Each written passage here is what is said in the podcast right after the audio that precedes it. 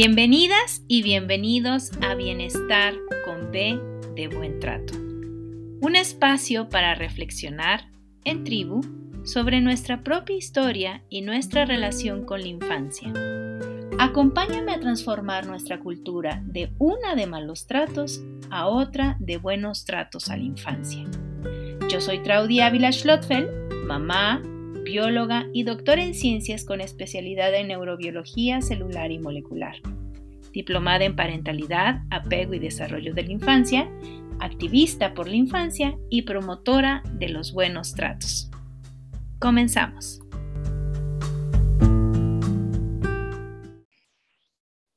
Pues parece que ya este, estamos en vivo, así que bienvenidas y bienvenidos a Bienestar con B de Buen Trato.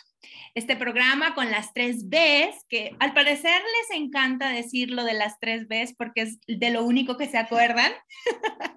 y eh, pues este programa tiene como intención eh, a través de la reflexión eh, tejida, bordada con cada una de mis invitadas y de mis invitados, ir construyendo o bordando estas comunidades sensibles. ¿Quiénes son la, comunidad sensible? Todos y cada uno de nosotras y de nosotros somos y podemos formar parte de esta comunidad sensible. De tal suerte que los cuidadores se sientan acompañados, se sientan comprendidos y ejerzan de mejor manera su ejercicio de crianza.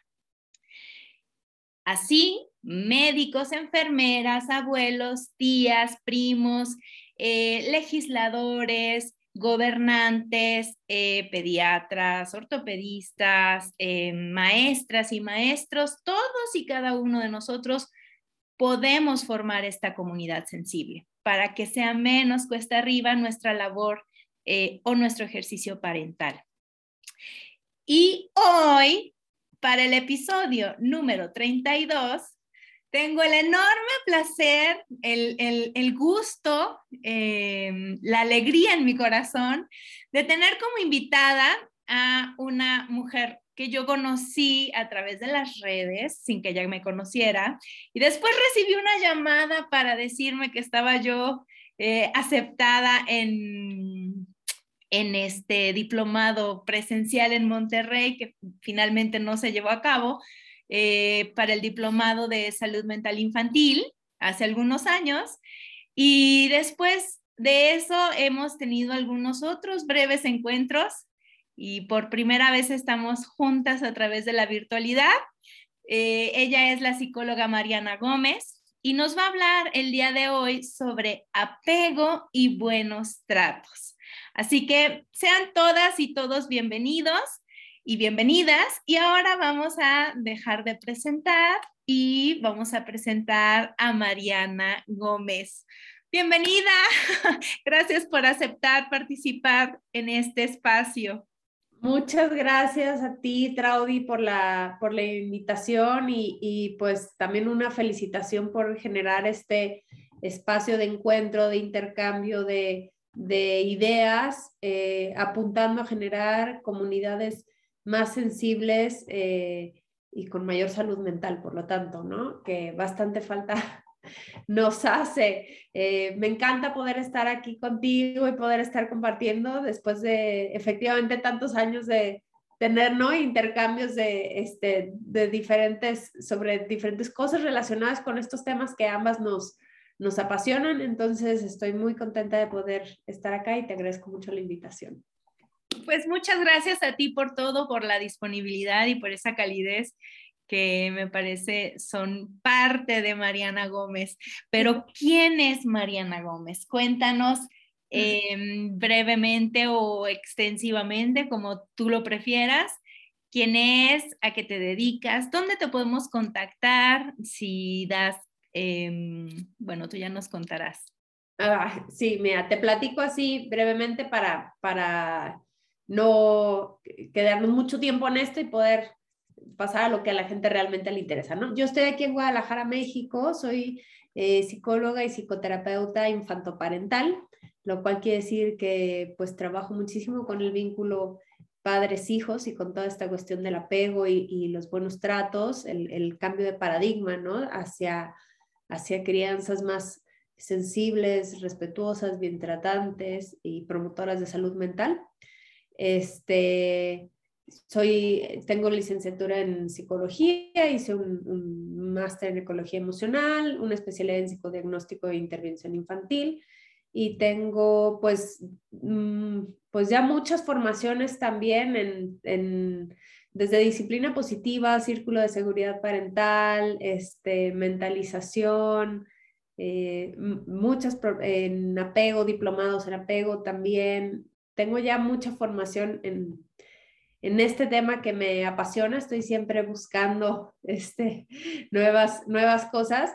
Y bueno, ahorita no estoy haciendo talleres, eh, ocasionalmente estamos haciendo el círculo de seguridad parental. En este momento estoy con la consulta muy saturada, entonces estoy trabajando más en lo particular, vincular con, con, las familias, ¿no? Pero para quien, le, para quien guste estar enterado de las próximas actividades, eh, en mi página, tengo dos páginas que en algún momento se van a unificar, no he tenido chance de eso. Una es Vínculos y Crianza Respetuosa, que esa es con la, con la que empecé, ¿no? Eh, inspirada por, por Álvaro Payamares, con quien, de quien tuve el gusto y el, la fortuna de aprender mucho y con quien pude compartir mucho tiempo. Y después tengo la de Proinfancia MX. Entonces, quien guste, pues ahí estaremos compartiendo eh, actividades. No he tenido mucha chance de alimentarla por lo mismo de la carga de trabajo, pero eh, el próximo año tendremos algunas, eh, algunos eventos en conjunto con mi colega de Chile, Leila Jorquera. Entonces, bueno, ahí estaremos compartiendo y ahí pueden estar enterados de lo que y pueden contactarme también, ¿no? igual después te puedo pasar el, correo o el teléfono para las redes para quienes estén en Guadalajara y, le interese contactarme, ¿no? Este, de ahí en más, este, pues, ¿qué, ¿qué, más te puedo contar de mí? Soy, soy apasionada por aprender, soy apasionada por eh, los animales y la, etología, particularmente los perros, ¿no? Me encantan. Este, eh, ¿qué más? Pues, soy hija, hermana, pareja, amiga. soy, muchas, soy muchas cosas, pero en este sentido, eh, en cuanto a lo profesional, pues soy una psicóloga muy apasionada por, por esto de los buenos tratos hacia la infancia y de ayudar a, padres, madres y cuidadores a, a, que puedan generar las condiciones que propicien que los niños desarrollen eh, eh, vínculos de apego seguro y con eso podamos tener una sociedad un poquito más sana. Al menos un poquito, que nuestro deseo no sea tan ambicioso porque el que mucho abarca poco aprieta o algo así va. Exacto, así va. Oye, fíjate que eh, aprovechando esta generosa presentación de todas las cosas que tú has hecho, que ya aquí anoté tres, cuatro cositas que me gustaría que abordáramos en algún momento de tu charla. Eh, cuando nos reunimos antes de esta sesión, mm, dabas cuenta de esta pasión por los animales, particularmente eh, por estos caninos este, cánidos. Y quisiera preguntarte, porque a mí la etología me gusta, no tanto como apasionarme, pero me gusta. Y entonces me gustaría que nos contaras un poco antes, si es que antes puedes definirnos qué es el apego, lo enlazaras con este tema de la conducta. Así que cuéntanos qué es el apego. Ok, sí, es que justo por eso eh, es una de las razones por las que yo me enamoré tanto de la teoría del apego, ¿no? Porque tenía mucho este componente etológico, es decir, cómo, cómo hay ciertas conductas que, que, nuestra especie ha desarrollado porque tienen una, una lógica evolutiva, tienen un sentido que, que gracias a ese, a ese, bagaje de conductas hemos podido sobrevivir como especie, ¿no? Entonces, cuando vas empezando a desmenuzar, vas entendiendo que, que, todo eso está conectado y tiene un sentido, ¿no? O sea, que los bebés lloren, que se comporten de cierta manera, tiene una lógica y tiene un sentido y tiene que ver con un, un, bagaje biológico que tenemos ya desde hace muchos años, ¿no? Entonces, el apego en sí mismo podríamos decir que es un, un, sistema motivacional, un sistema de motivaciones que nos empuja, sobre todo cuando somos niños o bebés, a buscar y a mantener la cercanía de una figura cuidadora, ¿sí? De una figura más capaz de brindarnos sostén, protección, seguridad, ¿sí? Y esto sucede porque nuestra especie es una de las especies, para empezar, somos una especie altamente social, ¿no? Dependemos toda la vida de los otros miembros de nuestra especie, somos una especie interdependiente, ¿sí?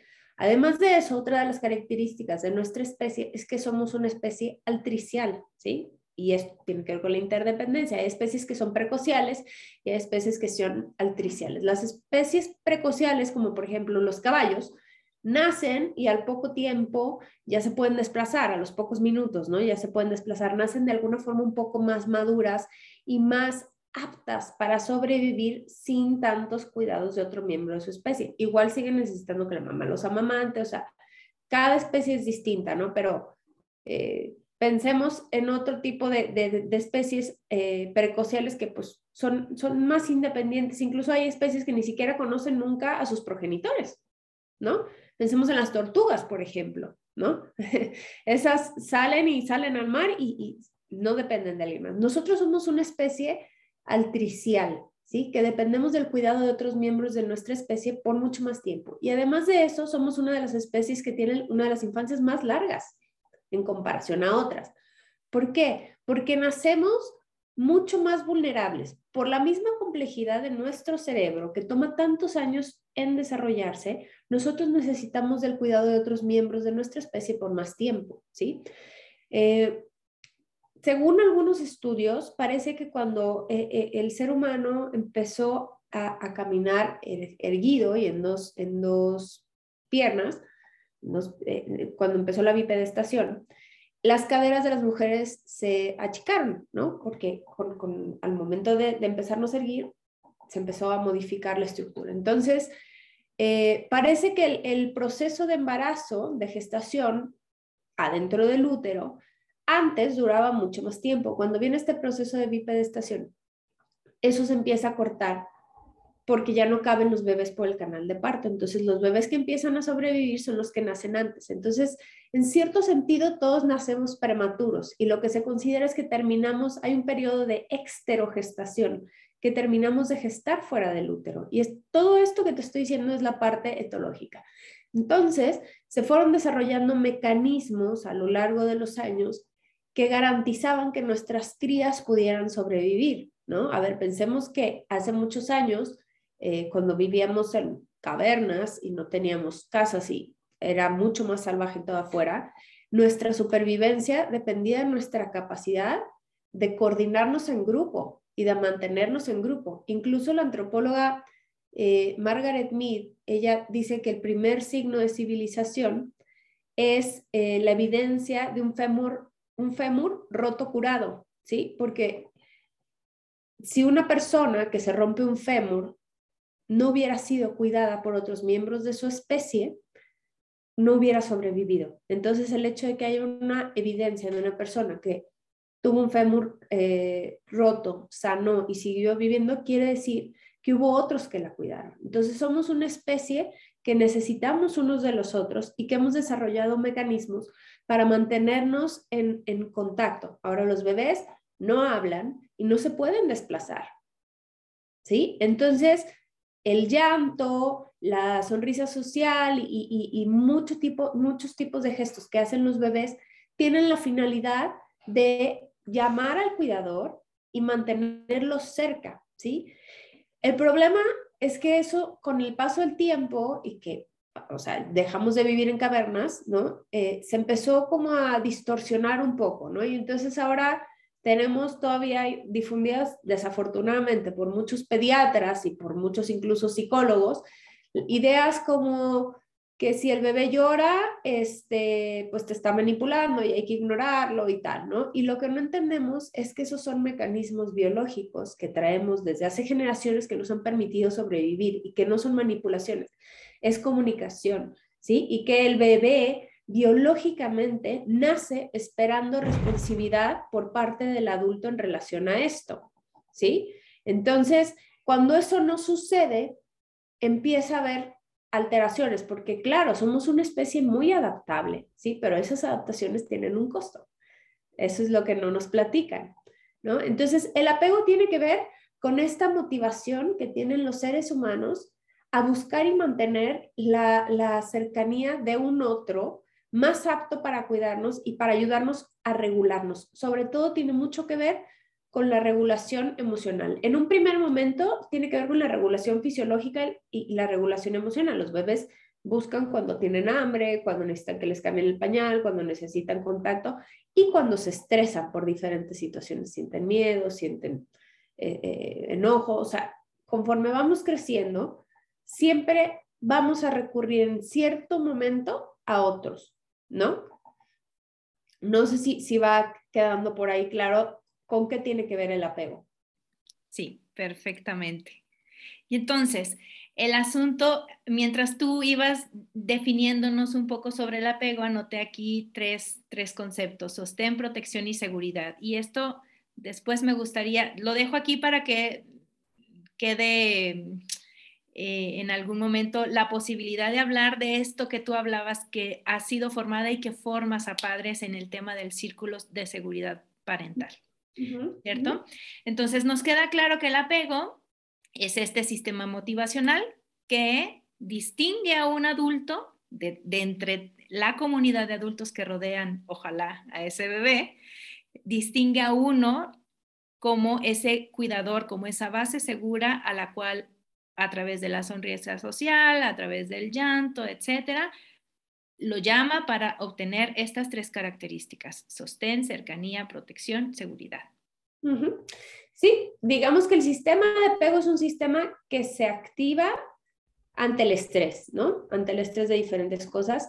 Y ese, ese cuidador que dices que está diferenciado se va diferenciando con el tiempo. En un primer momento no es. En un primer momento el apego está, aunque no esté un cuidador diferenciado.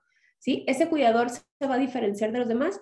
¿Por qué? Por, por su eh, eh, por, por, su contingencia, por su consistencia en responder a esas necesidades del bebé. Ahora, el apego, eh, el vínculo de apego, esto es importante aclarar, va solo del niño al cuidador. ¿Sí? El cuidador tiene sus propios vínculos de apego, no, no hay que confundir eso, ¿sí? Porque el apego tiene que ver con, con, que haya otro más capaz para regularnos, y, o sea, no puede haber un vínculo de apego hacia el bebé. Eso no, no, no es el apego bien entendido. Hay muchas confusiones en torno al apego porque luego está la idea también como budista, ¿no? De desapégate, el apego es malo y, tiene que desapegarse. Y de ahí también derivan muchas cuestiones de que pensamos que, que al bebé hay que hacerlo desapegado, ¿no? Y que no se embrasile y que no hay que satisfacer mucho estas necesidades emocionales porque entonces lo vamos a, poner en aprietos, cuando lo que la evidencia nos muestra con cada vez más contundencia desde hace más de 50 años, apoyado por las neurociencias, por las investigaciones en desarrollo infantil y, y por muchas, muchas áreas, es que los bebés que reciben respuestas de sus cuidadores más consistentes y más sensibles son los que en realidad desarrollan una sana autonomía y una verdadera y, positiva salud mental, ¿no?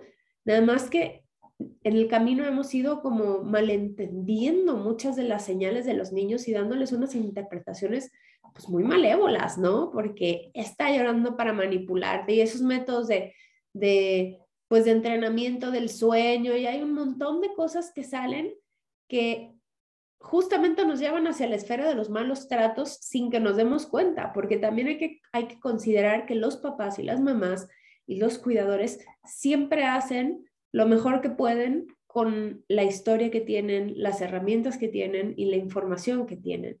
Entonces, por eso esta es una labor muy importante, poder informar a los papás y decirles, oye, o sea, que ignores el llanto de tu hijo pues no es un buen trato, ¿no? Y lo estás afectando negativamente, que uses el castigo corporal, llámese nalgadas, pellizcos y jalones de oreja, jalones de pelo, apretones de cuello, apretones de brazo, amenazas, cualquier estrategia que genera dolor o miedo en el niño, son estrategias maltratantes. ¿Sí? Porque si no es un buen trato, es un mal trato. Aquí si no hay como tan, tan, tantos matices, ¿no? O sea, entonces es, es parte de lo que necesitamos ir acompañando a, papás y a mamás, uno para que puedan eh, tener información más adecuada sobre las necesidades evolutivas de sus hijos y, y, las puedan interpretar de manera correcta, porque desde ahí empieza todo. Si yo interpreto que mi hijo está llorando para manipularme, pues claro que yo me voy a poner eh, me voy a molestar y me voy a poner a meter en una lucha de poder y de, pues claro que no va a poder más él que yo, ¿no? Y, desde ahí empezamos mal, ¿no? Porque ahí tiene toda esta lógica evolutiva detrás de esas conductas de los niños. Entonces, el apego puede ser de diferentes tipos o diferentes calidades, dependiendo de cómo el adulto responde a las necesidades o a las conductas de apego de ese niño o de esa niña. Ok, antes de entrar en estas distintas calidades del apego, eh, me gustaría decir que justo hace, no sé, yo creo que a estas alturas unas 10 o 12 episodios, estuvo aquí la doctora Marínez Arce para hablarnos sobre el tema sueño infantil y buenos tratos. Y me detengo aquí por justamente eso que tú decías. ¿qué tiene que ver los buenos tratos con el sueño infantil?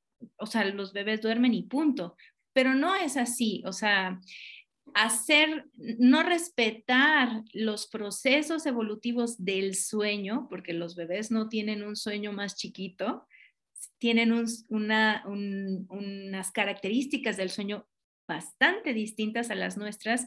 Lo único que nos hace común, eh, compartimos con los bebés humanos es que los bebés y nosotros nos despertamos, solamente que nosotros sí podemos enganchar una, una fase con la otra, ¿no? Los bebés no logran hacer eso.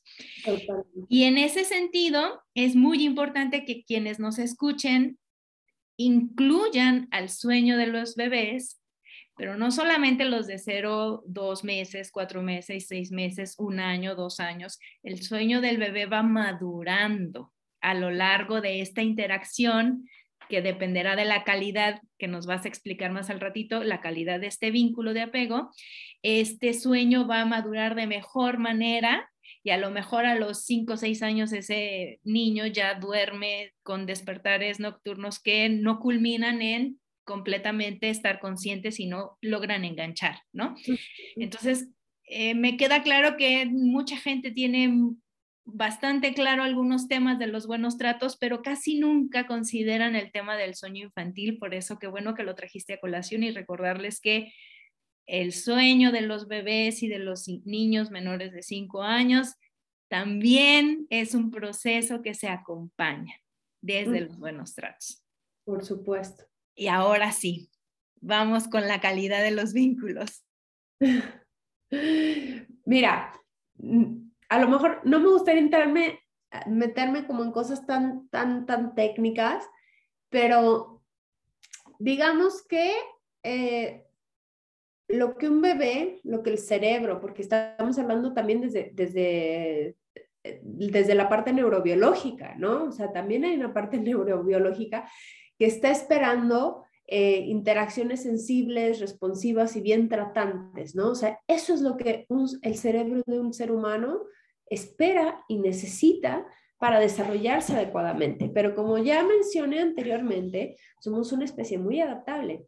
Entonces, aunque no reciba eso, eh, se, puede desarrollar, nada más que va a tener un costo para su desarrollo, ¿no? Y podemos ver también, digo, obviamente tenemos una sociedad como muy violenta y muy lastimada, muy enferma por, por múltiples factores, ¿no? Pero sin duda alguna, uno de esos factores eh, eh, eh, primordiales tiene que ver con cómo hemos venido criando a los miembros más, más pequeños y vulnerables de nuestra especie desde hace años, ¿no? Hubo un tiempo que ni siquiera existía el concepto de infancia como tal, ¿no? Este, pero bueno, ese es otro tema. Entonces, volviendo a, las cualidades, a la calidad del apego, ¿no?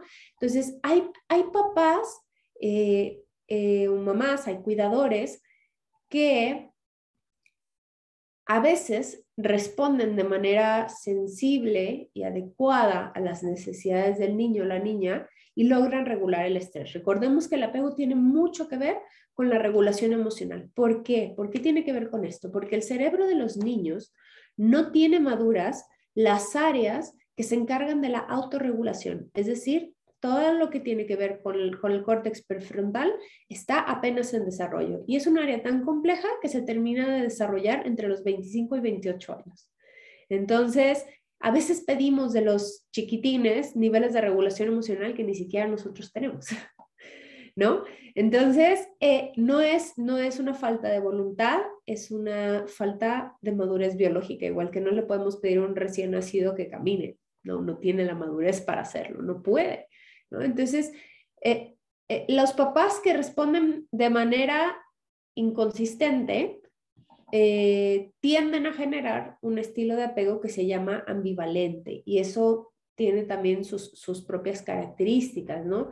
Son, son niños que, entre otras cosas, aprenden que tienen que recurrir a hiperactivar su demanda emocional para que el cuidador esté disponible, ¿no? Entonces, es, es un poco como y, además tienden a tener conductas más controladoras, porque como yo no sé si, si me separo de mi cuidador, si va a volver o no, yo no tengo esa seguridad de si, si va a estar disponible cuando yo lo necesite, entonces mejor no me alejo. Y aquí en el círculo de seguridad, voy a, voy a introducirlo para poder explicar eh, esto de la calidad del apego. Entonces, el círculo de seguridad parental eh, lo desarrollaron eh, Marvin Hoffman y ay, no me acuerdo del, otro nombre ahorita.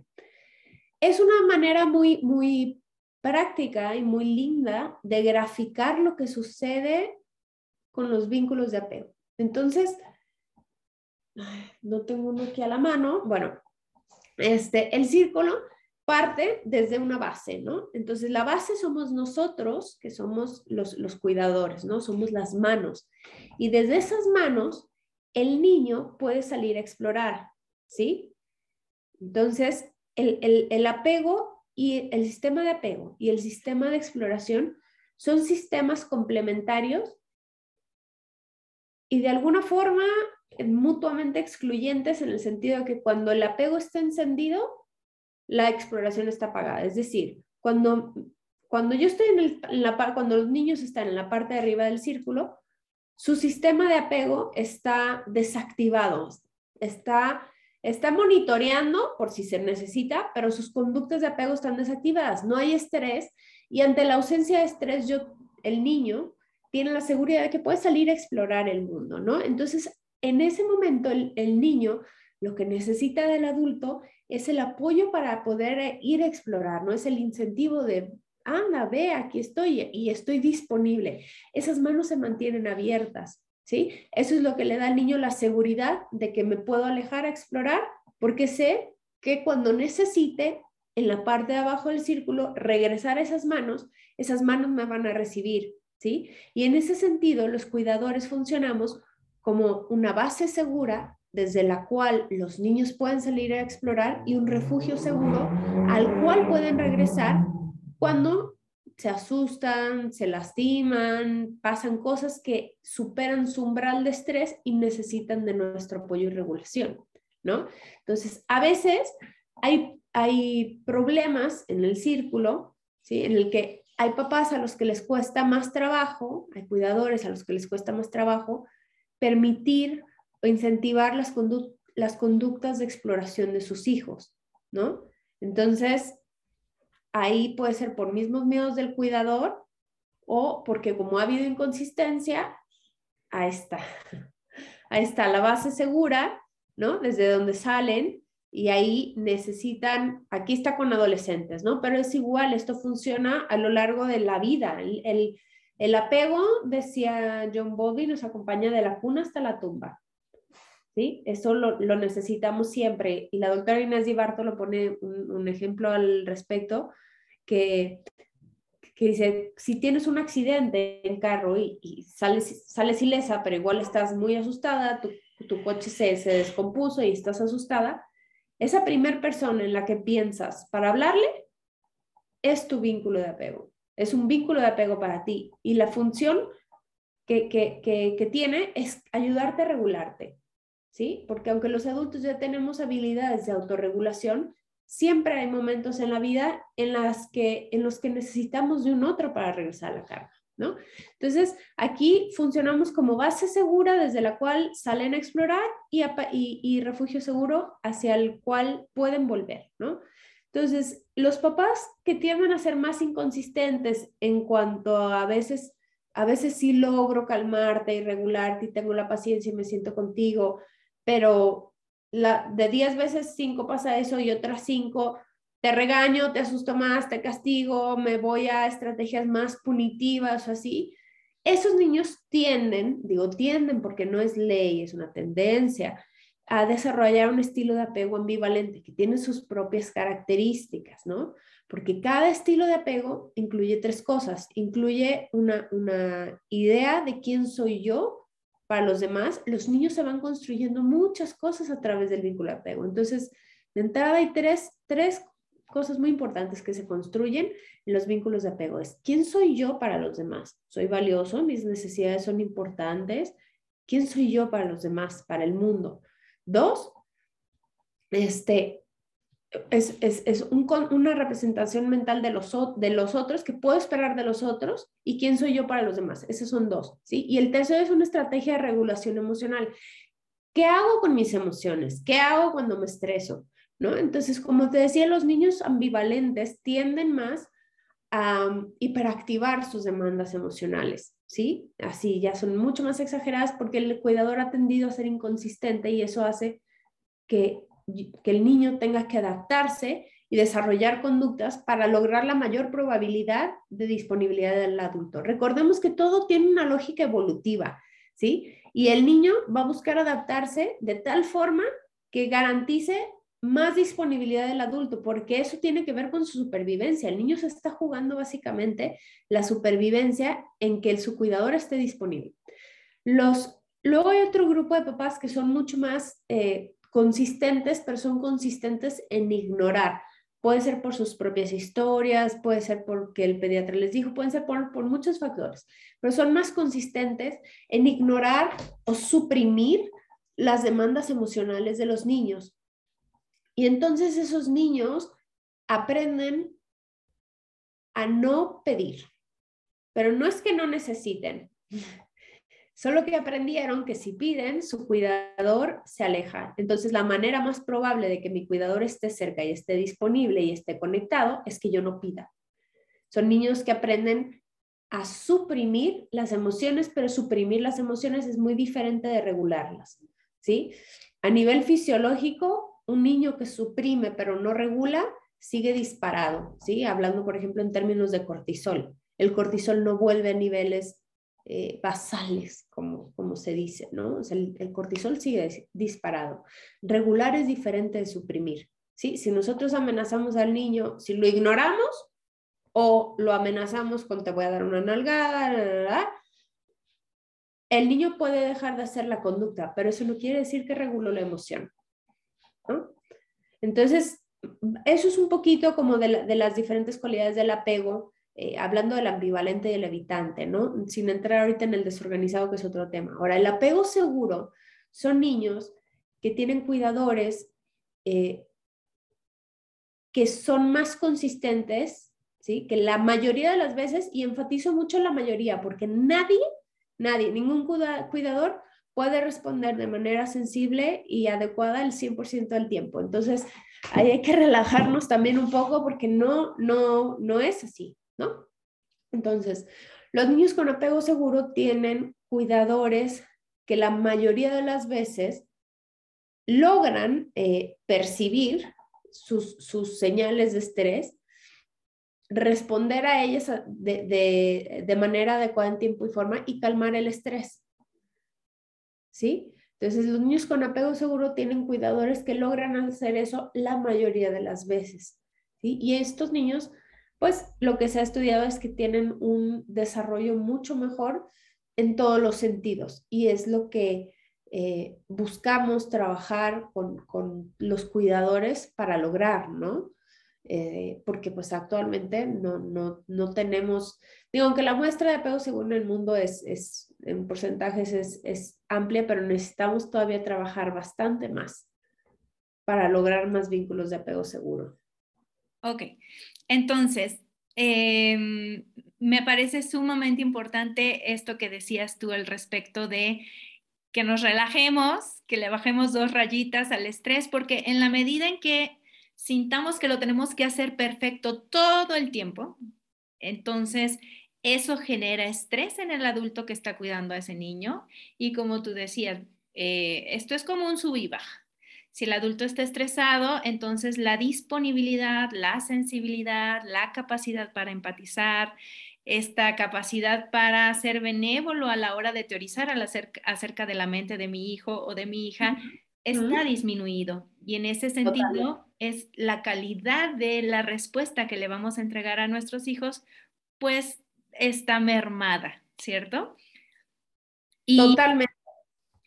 Y me gusta que, hayas hecho alusión, te mm, voy a eh, meter un poco ahí mi cuchara en términos de estos costos de las adaptaciones. Generalmente siempre pensamos que la adaptación nos lleva al éxito. Eh, mucha gente piensa que adaptarse es ser una especie, porque, bueno, digamos que la evolución, la selección natural no tiene que ver con un individuo, sino con todo la población pero creemos que en muchas ocasiones esa adaptación nos va a hacer más exitosos y no es así, porque en el caso de, los, de una cultura maltratante, de comunidades que no son sensibles, de papás que eh, no, no, porque busquen la perfección y no equivocarse, sino porque papás que tienen esta cultura de la nalgada a tiempo, este va a ser a mi hijo un hombre de bien, a mí me puso en la posición de CEO de alguna empresa súper importante y, a mí me dieron a palos. Em, termina con adaptaciones que ah, yo recuerdo muy bien algunas charlas que dio ah, em, Álvaro y también Esteban, eh, diciendo que el apego desorganizado, que tiene un poco que ver con el modelo este de Crittenden, es más bien todas las veces que estos niños intentaron organizar el apego y que no lo lograron. Y entonces va como cayendo de, pues como de, como de niveles en, la calidad de la organización, ¿no? De las experiencias. Pero eh, ¿cuáles son esas maladaptaciones que nos llevan a, costos muy grandes? Por ejemplo, sabemos que hay en nuestro cerebro un cerebro parental que forma parte de un cerebro social, porque como bien decía, somos seres sociales. Lo que sabemos es que en condiciones de estrés crónico, los niños y niñas van desarrollando o mal desarrollando estructuras que tienen que ver con la empatía, estructuras que tienen que ver con la teoría de la mente, estructuras que tienen que ver con la regulación de las emociones. Cuando no tenemos unos padres suficientemente buenos, lo que sucede, el costo que tienen que pagar los niños es esta discapacidad para entender a los otros, empatizar con los otros y em, integrarse de mejor manera en las relaciones vinculares con otras personas. ¿Cierto? Totalmente, totalmente no lo podrías haber dicho mejor. Y tocaste aquí varios puntos importantes que me gustaría eh, retomar. ¿Sí? Uno es el, el asunto de que, de que los papás eh, necesitan también relajarse porque efectivamente los niveles altos de estrés eh, son, son incompatibles con la sensibilidad parental. Y eso, eh, esto tiene que ver también con los buenos tratos hacia uno mismo y las conductas de autocuidado, ¿sí? Y, a muchos cuidadores se les, se les olvida eso, porque la verdad es que también vivimos en un, ritmo de vida tan, tan acelerado y tan demandante que yo veo en la consulta muchos papás tronados, ¿sí? Porque estamos criando además de manera muy aislada, ¿no? Ese, eh, la crianza es un trabajo muy pesado, muy demandante y, lo estamos haciendo de manera muy, muy eh, aislada y, aunque ya lo dije, o sea, vale repetirlo, es muy aislado y, y muy con una autoexigencia muy alta y muy sobrepasados de otras cosas que hacer, ¿no? Entonces, si no empezamos también por los buenos tratos hacia nosotros mismos, hacia la gente con la que convivimos, eh, se vuelve, se torna todavía más difícil que lo podamos hacer con los niños. Ahora, también es la, crianza es una responsabilidad colectiva, no es una responsabilidad individual. Y ahí, como sociedad, estamos todos todos implicados en generar condiciones para que los cuidadores puedan eh, criar de manera más sensible. No es solo la responsabilidad de los cuidadores, es responsabilidad de todos nosotros. ¿sí? Entonces, ahí abordaste un punto, eh, ese punto muy importante sobre, sobre el estrés parental, ¿no? Que es, eh, definitivamente afecta muchísimo el desarrollo de los niños porque pues la salud mental de los niños está directamente relacionada con la salud mental de sus cuidadores, ¿no? Entonces, aquí como sociedad estamos eh, eh, llamados a generar estas comunidades sensibles que permitan a padres y madres cuidar de mejor manera, ¿no? Eh, por otra parte, esto que decías del, del, apego desorganizado, que sí no me metí en eso, pero lo, que, lo que se conoce como la paradoja de la desorganización, que, que, esto se vio ya después de, de los experimentos de Mary Ainsworth con Mary Main y, otros, eh, lo que vieron es que había niños que, que, no cabían en esas categorías y lo que sucede con la paradoja de la desorganización es que cuando hay papás que son eh, maltratantes directamente con los niños, ¿no? Que generan más miedo, más estrés en el niño o que se asustan con las reacciones del niño en lugar de regularlos. O hay como diferentes, hay toda una serie de conductas lo que sucede con la paradoja de la desorganización es que un sistema biológico empuja al niño a acercarse a su figura de apego para regular ese estrés, pero esa figura de apego es una fuente de estrés. Entonces el niño queda atrapado en una paradoja que no puede resolver porque un sistema me dice acércate y otro me dice aléjate. Entonces ahí es donde sucede un cortocircuito, digamos, ¿no? Entonces el tercer punto, este, ahí está la paradoja, sí. La paradoja de la desorganización, un sistema me dice acércate y, y, otro me dice aléjate de la misma persona. Entonces quedas atrapado en algo que no tiene solución. Eh, lo tercero de los costos, sí, no lo pudiste haber dicho mejor. O sea, estos costos, eh, de entrada tiene, podemos ver una secuela muy, muy difundida. La podemos ver en todos lados de este tipo de, de crianza, ¿no? Lo que decías ahorita, la nalgada tiempo, pues una de las secuelas más claras es la naturalización de, los, de ese maltrato, porque es, es muy curioso cómo un mismo acto entre dos adultos de una misma familia se llama violencia intrafamiliar. Pero si es el, ese mismo acto de un adulto hacia un niño, ahí ya no es violencia intrafamiliar, es disciplina, es educación. ¿Cómo? O sea, ¿cómo? O sea, si tú le haces a tu pareja lo mismo que le estás haciendo al niño, tienes problemas legales, serios. Y yo ahí quisiera decirte que justo cuando vi el violentómetro, este, dije, es increíble que todas estas cosas que normalizamos en, el violentómetro para esta violencia contra las mujeres es un recurre a ayuda. El domingo fuimos a un curso, bueno, un taller, mi hijo y yo, al que conociste hace unos segundos, y ahí venía el, violentómetro en una cosota enorme y le dije, a ver, vamos a ver, ¿qué dice acá? No, pide ayuda, este, estás en peligro, aléjate lo más pronto posible, los colores van cambiando, ok, ¿qué dice aquí? Que si, si alguien se burla de ti, te hace sentir mal, ¿eso qué es? Violencia. Pero eso para los niños no está tipificado, porque me parece que nos falta muchísimo para que los niños sigan, se consideren sujetos de derechos, se consideren seres humanos, se consideren personas. Sí, fíjate que me pasó exactamente lo mismo cuando vi el violentómetro. Yo decía, qué, qué, qué curioso que O sea, que estamos ahorita trabajando y qué bueno que se está trabajando con la violencia de género, pero no estamos volteando a ver desde dónde empieza, ¿no? O sea, incluso Barudi en su libro de los buenos tratos a la infancia lo menciona, como la, la, violencia de género tiene mucho que ver con esta combinación de malos tratos a la infancia en un sistema patriarcal.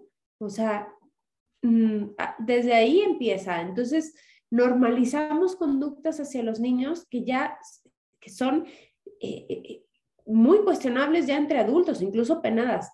A ver, se supone que ya en México desde hace creo que un par de años, o cuando menos un año y medio, este, ya hay una ley contra el castigo corporal pero pues de que esté la ley a que se ejerza como tal, todavía falta mucho porque los papás tienen, los papás, yo lo que, lo que observo mucho es que los cuidadores tienden a pensar que no darles nalgadas o no usar este tipo de correctivos, como les llaman, implica dejarlos hacer lo que quieran. Y yo algo que les aclaro siempre es, a ver, tanto la permisividad como el autoritarismo son malos tratos y no conducen a un buen desarrollo. ¿sí? ¿Los niños necesitan límites y estructura? Definitivamente que sí.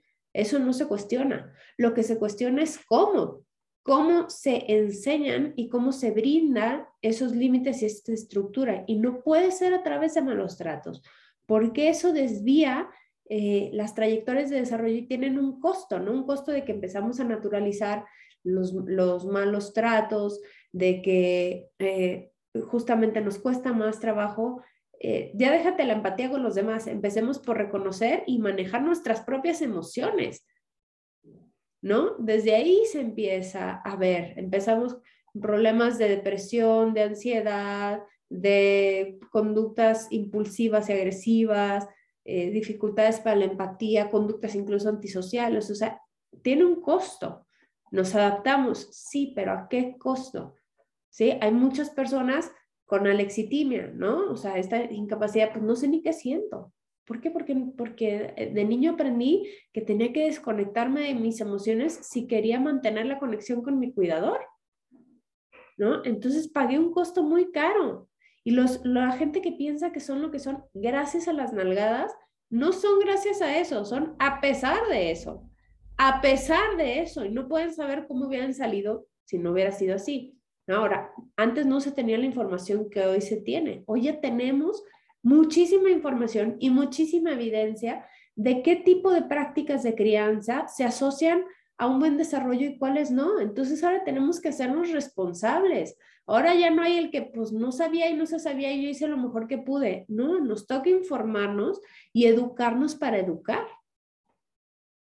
Y me parece pertinente ponerles la imagen del violentómetro para que si no saben qué son los buenos tratos, eh, se den una idea.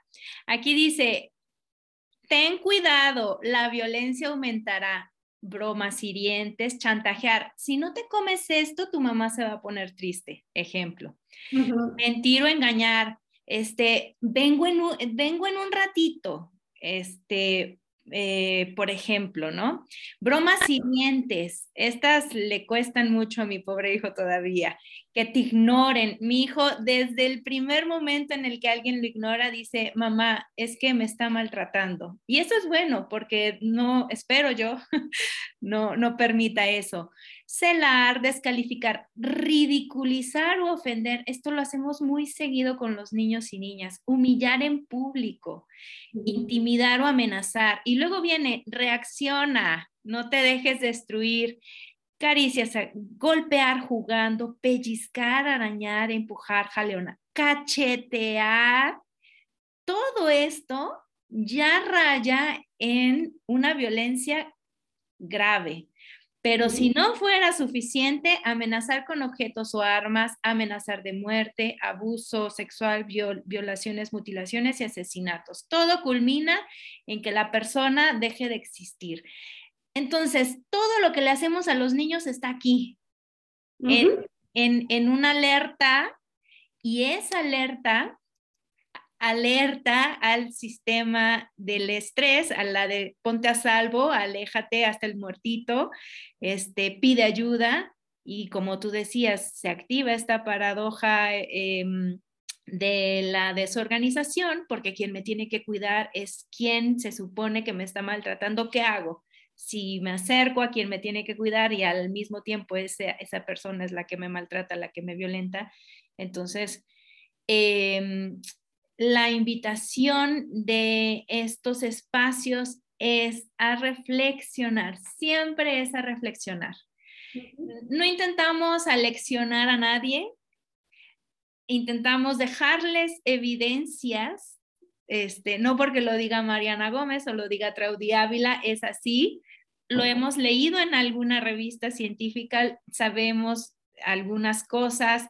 Eh, Mariana tiene N cantidades de verdades impresionantes, su CV, cuando ustedes la buscan, tiene N cantidad de formaciones, diplomados, y, y no sale del, o sea, no es algo que se le ocurrió a alguien para poner de moda. Los buenos tratos no son una moda, los buenos tratos es una deuda histórica con la infancia. Exactamente, con la, eh, totalmente de acuerdo con la infancia y con la sociedad. Y, sí, es la invitación a reflexionar cómo, eh, cómo cuestionamos estas prácticas entre dos adultos que en cierta forma están en mucha más igualdad de circunstancias que un adulto y un niño. ¿no? Además, el niño, o sea, depende de los adultos, no se puede ir a ningún lado, no puede ni siquiera saber. Entonces, ¿qué, clase de seres humanos estamos formando? ¿Desde dónde estamos criando? ¿Qué clase de cerebros estamos moldeando, no? Eh, es una deuda, como tú bien dices, Traudy, es una deuda histórica con, con la infancia y con la sociedad, porque mientras sigamos eh, criando con malos tratos, pues vamos a seguir teniendo sociedades profundamente heridas, eh, dañadas, violentas, ¿no? Eh, y, caracterizadas por más de lo mismo. Lo que estamos sembrando en la infancia lo estamos cosechando en la adultez, en la adolescencia y la adultez. Entonces, ¿qué estamos sembrando día a día con los niños con los que interactuamos? ¿Sí? Vamos sembrando buenos tratos, vamos reflexionando sobre que aquello que recibimos, aunque nos lo dieron con la mejor de las intenciones o mucho amor, o como pudieron, pues no necesariamente fue lo, mejor y que no es nuestra culpa, pero sí es nuestra responsabilidad buscar hacerlo diferente y hacerlo aunque sea un poquito mejor. Así es. Pues bueno, ya calculo que ya llevamos más de 40 minutos. Y así que vamos cerrando. Eh, me gustaría eh, compartirlas. Encontré esta imagen del Círculo de Seguridad en Niños para que quienes puedan vernos recuerden que cuando hablamos de buenos tratos nos referimos no solo a que no le pegues, nos referimos también a que nos convirtamos en esa base segura que tiene que ver con lo que Mariana nos había dicho. Esta consistencia, esta contingencia en las respuestas, saber leer a nuestros hijos. Para que nosotros sepamos leer a nuestros hijos, necesitamos estar ahí constantemente, disponibles. Para que eso suceda, debe haber una comunidad sosteniendo a ese cuidador o cuidadora para que esa persona adulta que es la base segura, ojalá tenga los niveles de estrés suficientes para responder a las necesidades de sus hijos, para que tenga la disponibilidad, disponibilidad, la capacidad para mentalizar a sus hijos de manera benévola y responder a las necesidades de sus hijos. En la medida en que esos buenos tratos respondan a las necesidades de nuestros hijos, nos vamos convirtiendo en una base segura y eso abona en su salud mental. ¿Qué tiene que ver esto con el apego? Pues ya Mariana nos lo explicó maravillosamente. Eh, el apego es este sistema que motiva al niño a buscar bienestar, a, a buscar seguridad en un otro adulto. Y entonces, en esa medida, en la medida en que los buenos tratos estén presentes en la relación o en la interacción entre los adultos cuidadores y ese niño o niña, bebé o la edad que tenga, eh, sea de mejor calidad, pues entonces el apego será de mejor calidad. Y entonces, cuando nuestros niños estén en una situación de peligro, estoy segura, y ese es mi deseo y esa es mi apuesta, que cada niño y niña y adolescente que se cruce en nuestras vidas tenga la posibilidad de contar con al menos un adulto que cree en ellos y con al menos un adulto al que puedan ir y decirle, fulanito me hizo esto, me tocó, me, etcétera, ¿no? Para que esos secretos dejen de doler y por un lado y por el otro que seamos pues este puerto seguro al cual llegar cada vez que lo necesitemos para que nos apapachen para retomar este, el vuelo porque definitivamente nos queda mucho tiempo para vivir en esta cultura de malos tratos y de las prisas eternas.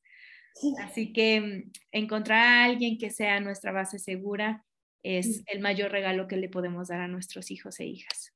Exactamente, exactamente. Y, y retomo también este punto que, que mencionaste hace unos minutos de no necesitamos ser cuidadores perfectos, necesitamos ser cuidadores suficientemente buenos.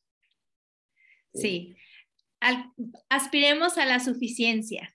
Exactamente, exactamente. Porque la suficiencia es todo lo que necesitan nuestros pequeños. Exactamente, exactamente. Y ponernos esa autoexigencia de la perfección, uno no es, no, no, no la vamos a lograr, dos, no la necesitan y tres, va a ser contraproducente porque no nos va a permitir esa autoexigencia ser suficientemente buenos.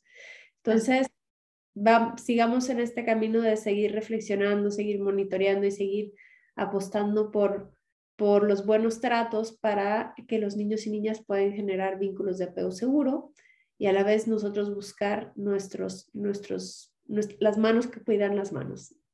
Eso. Pues muchísimas gracias, gracias a quienes nos acompañaron, gracias a quienes nos escuchen a través del podcast y nos vemos muy pronto. Gracias Mariana por, por esta charla, por esta conversación, por compartir todos tus saberes y la generosidad en, en regalarnos un tiempo para bienestar con B de buen trato.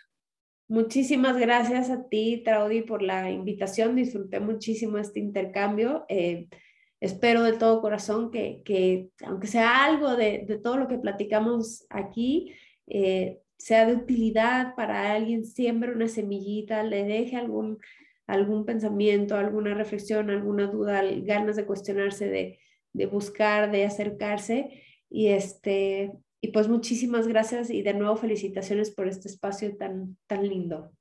Gracias. Y si la reflexión los llevó a querer hacer modificaciones, por favor, Pro Infancia MX, vínculos y crianza respetuosa. Y quizá en algún momento podríamos dejar un correo en la descripción del episodio para que si quisieran contactarte, te contacte. Claro que sí, claro que sí. Muchas gracias. Hasta luego, nos despedimos de YouTube. Gracias a todas y a todos. Chao. Y nos despedimos del podcast.